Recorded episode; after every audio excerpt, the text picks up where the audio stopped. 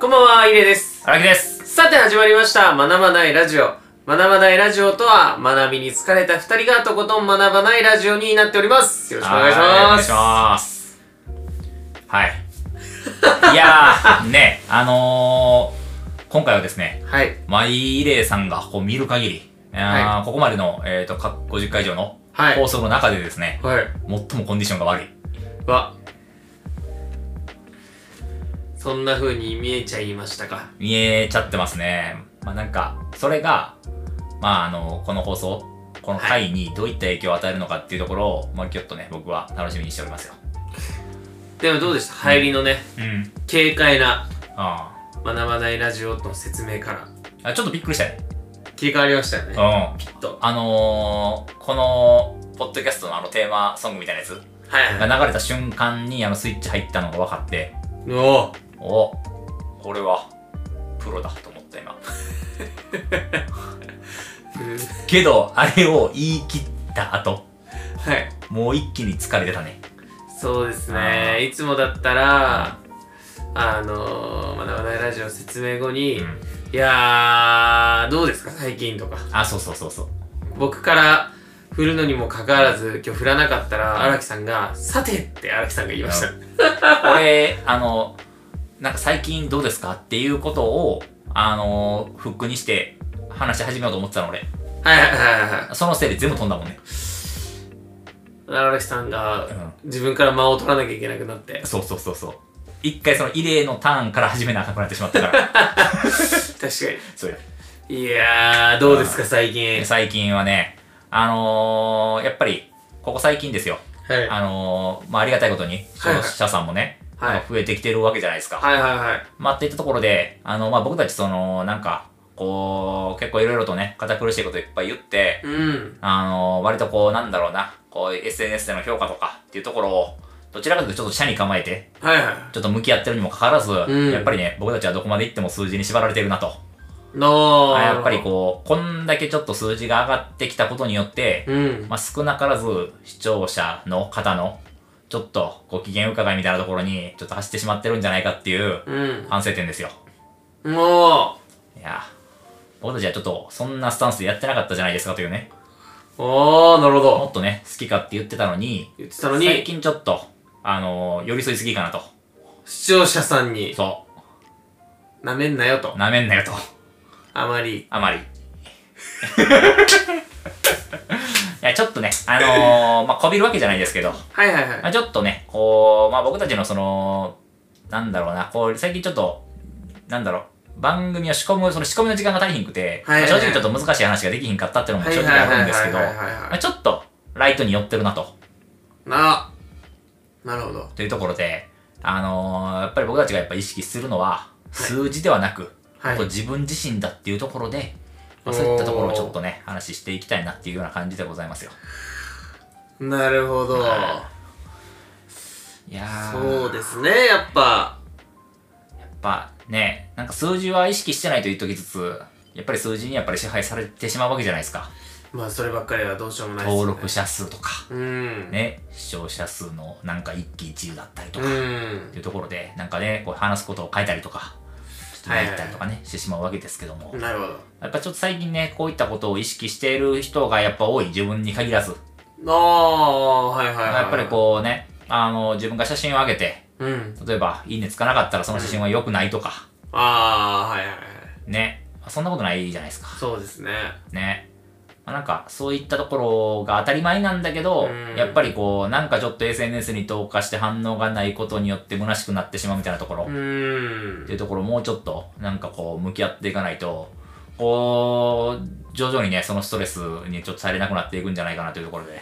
なるほどな。確かにそうっすね。なんか、うん、今でもまさにそうです。なんかいいものか悪いものかは数字で決まることじゃないですもんね。そなんかその感覚は確かに今すごいありますよね。数字ないと全然なんか良くないものなんじゃないかと思っちゃいますもんね、人そうはね。う。で、まあなんかそれを、その本人も思うし、うんやっぱり周りもやっぱちょっと思っちゃうところあるやん。うん。やっぱりさ、うん。なんか、その、まあ、食べログの話も俺たち何回もするけどさ、うんまあ、食べログで自分が美味しいなと思って、後で見たら3.1やったみたいなところでさ、うんなんか、その時美味しいって思ったのに、その3.1って評価を見た瞬間に、うんその食べてた本当の感想がちょっと揺らぎ始めるというか、うんなんかね、こう、写真めっちゃいいなと思ったら、これ実は上げてる人が、実はなんか Twitter のフォロワー数全然おらへうんん、ね、人が上げてて、あ、これすごくないんじゃないかなとか、うんっていうなんかこう、評価の軸が違うところに出てきてしはいはいまうはみいたいはいはいなね。はいはいあなんかでもその感覚で言うとちょっとまたちょっと話ずれずれちゃうのかもしれないですけどなんかインフルエンサーとかって、要は自分個人の数字が、えっ、とまあそういうなんだろう基,、まあ、基本となってというか、じゃあフォロワーが10万人いる、100万人いるからこういうことをしたっていうものを宣伝してそれをまあ見る人がいて、まあ、その数があることによる信用度みたいなものがあったりとか、有名だよなって有名な人が紹介してるものだよなってなるっていう中で Amazon とかって面白いですよねそういう意味で言えばその別に対して別にその人自身らの、発言に、まあ、でもその人たちたくさん Amazon レビューしたりとかして、そこで評価得たりもするかもしれないですけど、まあ、でけも基ど本、的に一は。般人は気にせんよね、そこそうまでで。すね、ん基本的にはその人たち一票一票の投票によってというか、だから選挙じゃないけど、うんうんその人たちの投票によって決まるわけじゃないですか、うんうん本当に名も知れぬうんうんインフルエンサーの方々というか、っていう意味ではそれが集合してその集合された形の蓄積がなんか評価につながってるっていうのはちょっとなんか面白いですねまあそうね。まあ結果数字であって同じなんですけど、そのでもなんか Amazon とかのレビューっていうのはまたそういった要素もあるんだなってなんか、俺思ったのはさ、はいなんかさっき以来の話、俺結構なんか、なんかまとえてるというか、はいいはいいなと思ったところで言うと、なんか、結局数の勝負やから SNS と一緒やんと思ったの、最初。うんイデが言ってることって、うんうん結局、例えば、まあ、なんかすごいドラム式洗濯機があって、はい例えばそれがまあ、なんか1000レビューとかあって、うまあ、評価が4.5とかやったから、すごいいい商品っていうのは、まあ、実質まあ、なんかこれフォロワーが1万人いる人とかというのと、うんまあ、あんまり変わらんなと思ったんだけど、うん何が違うんやと思ったら、その1万フォロワーの中に、いいと思ってる人、悪いと思ってる人っていう、んその要は、あの、フォロワー数って、なんか、何がネックなんかなって思ったら、あれ、その人の人物のスコアじゃないんよね。はいはいはいはいはいはい。評価点じゃないんよね。なるほど。だからはい悪意を持った人50万人でもさ、うんフォロワー50万人になっちゃうわけやん。はいはいはい。それって Amazon で言ったらレビュー1とかも言ってはいるはいやん。それでも50万人を得てしまうというはいはいはか、いそのことによってこうなんか数字のなんかねじれが発生してるというはいか、はい。その数字の。の信頼の担保が取れてないというか、はいはいはい。っていう気は。はするよね。確かに。だからフォロワー100万人いる人で、例えばレビュー5点満点やとして、うん2.1とかって、この人かなり信憑に足らない存在やん。確かに。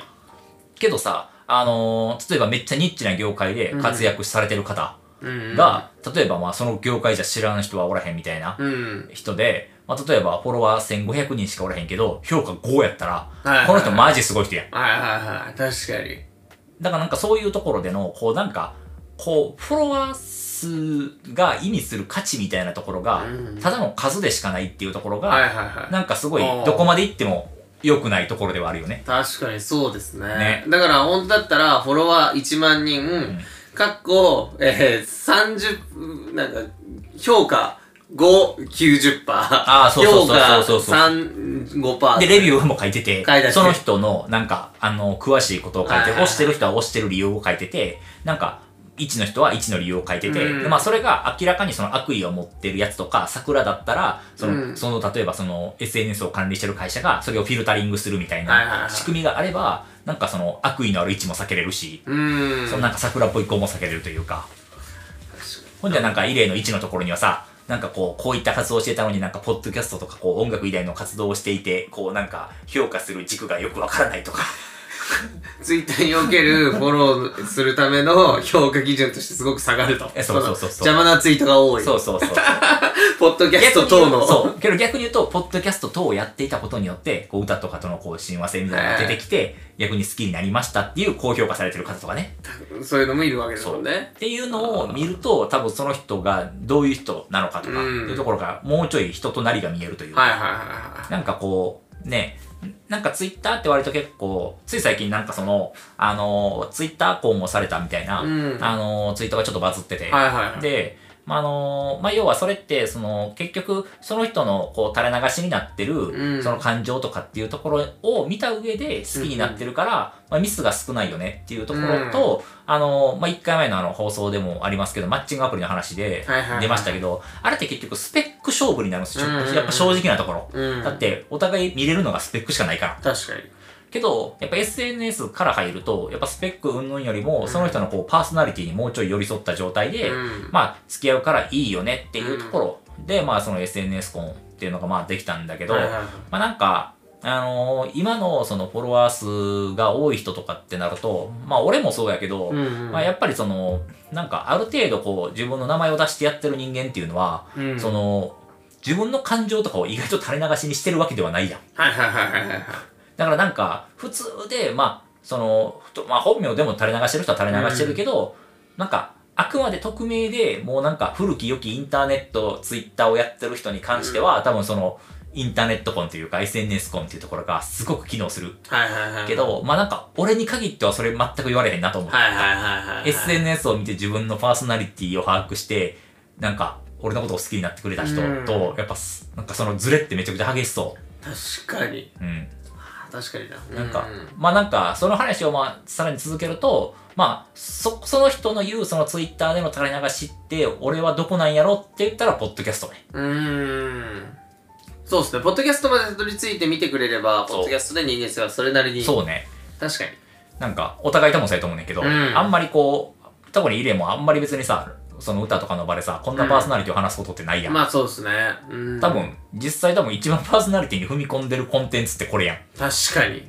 何よりもこれかもしれないですそうねよどういう人間か一番これ見れば分かると思うね。なんかさ、歌の場とかでさ、あんま自分語りとかするタイプではないやん。はいはいはい確かにでしょそうだっすねからなんか意外な一面とかって絶対ここあるよねうーんね確かになはいはいはいはいはいはいっていうところで、まあうんなんかそのちょっとねそのインターネットのこう数字の罠というかうーんっていうところはね、なんかこう、さっき言ったように、まあ実際その数字自体が全部高評価5っていうわけではないから、確かにうんなんかその数値に一喜一憂するのって危ないなっていうところ。うんね。まあなんかそれで、なんか新聞のコラムで、あのーまあ深川亮さんはいはいはが、まあなんか写真を撮っていて、まあなんか、あの、何でもかんでもその映えだったりとかってうんいうところ、みたいなそういうものが今最近は多いけども、まあ自分にとってのまあ良いっていうのはまた別の軸にあるからい、うんまあ自分はいいねなんて一つもいらないみたいなことを書かれてるコラムだったんだけど、はいはいはいまあなんかあの人はすごいこう、割とまあマイペースにやられてる方だし、まあ芸風とかもね、そういうむしろうんあんま人の迎合するようなうんものではないかそらうですねうんなんかまあ説得力もあって、まあ確かになうと。んあの人が言うならまあ確かにそうだなって思いながうらん思ってて。あの人が言うなら確かにそうだねなも評価ですよねそうその人のそうそうそうそうなんかフォロワー数じゃないけどみで、その人はなんかそれにいちいち一喜一憂しないというか、なんか、それを別になんか、確かにそうそれを言ったからいいねされてるとかっていううことを評価にしないというか、確かに確かそうそう。これも新聞のコラムも誰かが切り取りして誰かが上げてたりうんスカバーつってただけやから、本人が別に言ってるわけでもなんでもない。になるほいやーっていうところでね、なんかやっぱ、あのー、まあなん、そこがちょっと、まあ、フックにもなるんですけどど、うんああの、このご時世に SNS 一切やってない人ってすごくないですかあー確かにその、もうほんまに、なんだろう、もうタレントでもそうだし、はいはいあはの、個人の友達とかでもそうなんだけど、もうマジで何もやってない人。い SNS はちなみに LINE は含まない LINE は含まない。なるほどうん。うん、 Facebook、Twitter、Instagram ぐらいかな、今やと。うん、まあメインまあまあまあまあまあまあまあまあ、そこぐらいギまリギで。リラインうん。確かにいるんですかねなんか、えーっとね、つい最近、ちょっと遭遇したんですよ。全くやってない人ですかそう。はいはいはいはいええまあ、タレントさんで、うんもう、もう事務所のホームページぐらいにしか、こう、仕事、仕事の報告 がないっていう方に、タレントさんなのにそスタッフアカウントがあるわう。けでもない。なく。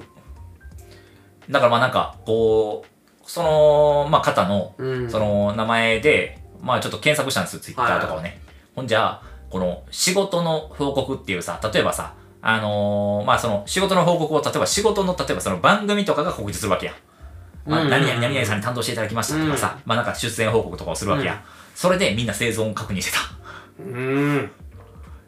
なるほいどやななんかねすごいなと思って今、実う際、んうん、できます荒木さんがもし SNS 全てやめろって言われて無理ややな荒木さんは無理無理僕ちなみに僕はやめていいんだったらできるタイプあーなんか俺それに関して言うと、はいなんか俺が日々やってることをなんだろうなこう周りであのー認識してくれてる人がいたらやめれるかもしれないだから例えばあまはいあ、はい奥さんがいて、はいまあは奥さんが、まあ、俺がやってる仕事を、はいはいまあ全て把握してくれてて、はいはいその仕事の話とかも聞いてくれるんだったら、、はいいかもしれない。いやめてもいいかもしれない、うんあーなるほどなんか俺、やっぱ社会とのやっぱ結構接合点というか、接点というか、はいはいはとしてのやっぱり SNS との意思づけって大きくて、なんかやっぱりやってることのやっぱ報告だったり、なんなか、るほうど、ん。なんかほんまにね、なんか無無になっちゃう俺、多分。ーほんま人とそうも遊ばんし、俺。はいはいはんで、まあ会社もフルリモートやから、はいはいはい合わんし、マジで合わんので、出社するの4ヶ月とかに1回、しかも誰もおらへん時に事務所行ったりとか。いはいはいはいはいなるほどなあそこそこいやもう全然僕だからもしやめていいならああ、だからお俺は、俺はだからあれだ。俺は誰かに観測されたいんよ。一応そうっすよね、うん観測されてたいんでしょう。うんね、ででもそこはなんかどうなんだろうやっぱ僕がその SNS を使ってやっぱこう活動してきたからこそそういう感覚があるのかもしれないですねもうどうでもいいってあの承認欲求ベースでもともとやってたわけじゃないんで、そのなんかそのそれに関しては特うんうにんその、イインフルエンサー的な人たちってやっぱそれがまあそううまく功を奏しうんてうんうんうん人様に見ていただく機会が増えてとかっていうまあ僕の場合は人数が増えれば増えるほど、まあ、ゲームとしてうん面白かったりとか当時ちっちゃい、わ若い頃してて。うん。うんどんどんどんどん全然興味がなくなっていくなというか、人のこともそんなに見なくなったし、うんうんってなると、まあ、正直いらないうん。から、まあでもそれがあることによって仕事とかうんうにんすごい円滑に進んだりとか、コミュニケーション取れるようになったり分かるんでやめられないってだけいでや、うん、あのもしやめていいならああ、そうなんや。やめていいなら何の支障もない気がしますあ全然やめたい,、はいはいはいやめてまあ自分が今あるもう本当リアルでしか愛用のないコミュニティ、うん。だったり、まあ、LINE はまあまああるとして、っていうところで連絡を取り合ったり、まあ、直接会って連絡を取り合ってって、世界を広げていくっていうのを、なんかワンチャン面白そうだなって思ったりもします。ああ、その、俺、理想論で言うと、はい俺もね、一つだけあって、はい。あのー、俺理想論で言うと、えー、っと、ツイッターとか、インスタとか全部やめて、ポッドキャストとか、ネット、ウェブ記事とかの、はいはいはいコラムとかの一方通行の発信しかしないようにしてみたくはある。なあ、はいはい。ああ、でもそれすごいわかります。僕もだから近いかもしれない。うんその感覚はあります。なんか、発信だけする。はいはい、はいはいけど受信はしないっていうのうを、んなんかこう、やってみたくはある。なんかその制限ってすごく面白そうーん、う。うん。確かに。うん。一時やろうとしてたんですよ、僕それ。うんうんうん。ツイッターやめようとしてたんですよね。で、確かツイッターやめて、ノートだけにする。あー、ノートやってたもんね。そう、それだけにしたい時期があって、で、ツイッターはノート告知するためだけに置いといてます、みたいなスタンスに変えた時期うん一瞬あったんですけど、結局ツイッターでつぶやいちゃって、うんうん。いや、なんかツイッターでつぶやいてもいいかなって、なんかなるタイミングでちょろちょろあって、で、つぶやいちゃったらもうそれ、ツイッターやめるって言わないじゃん、そうだよねみたいそな、うねなんかすごい中途半端になっちゃって、じゃあ、しゃあないなって感じだったんですけど、でも、確かにすごいわかる。だからツイキャスで、例えば歌歌うなら、うんもう、ツイキャス